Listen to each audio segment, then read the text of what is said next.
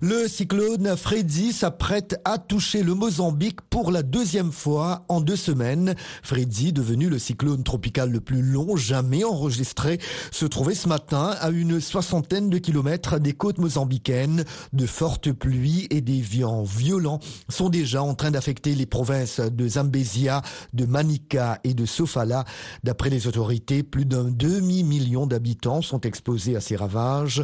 Freddy avait touché terre à Madagascar le 21 février dernier avant de poursuivre sa route vers le Mozambique trois jours plus tard. Il avait alors fait au moins 27 morts au total, 10 au Mozambique et 17 à Madagascar.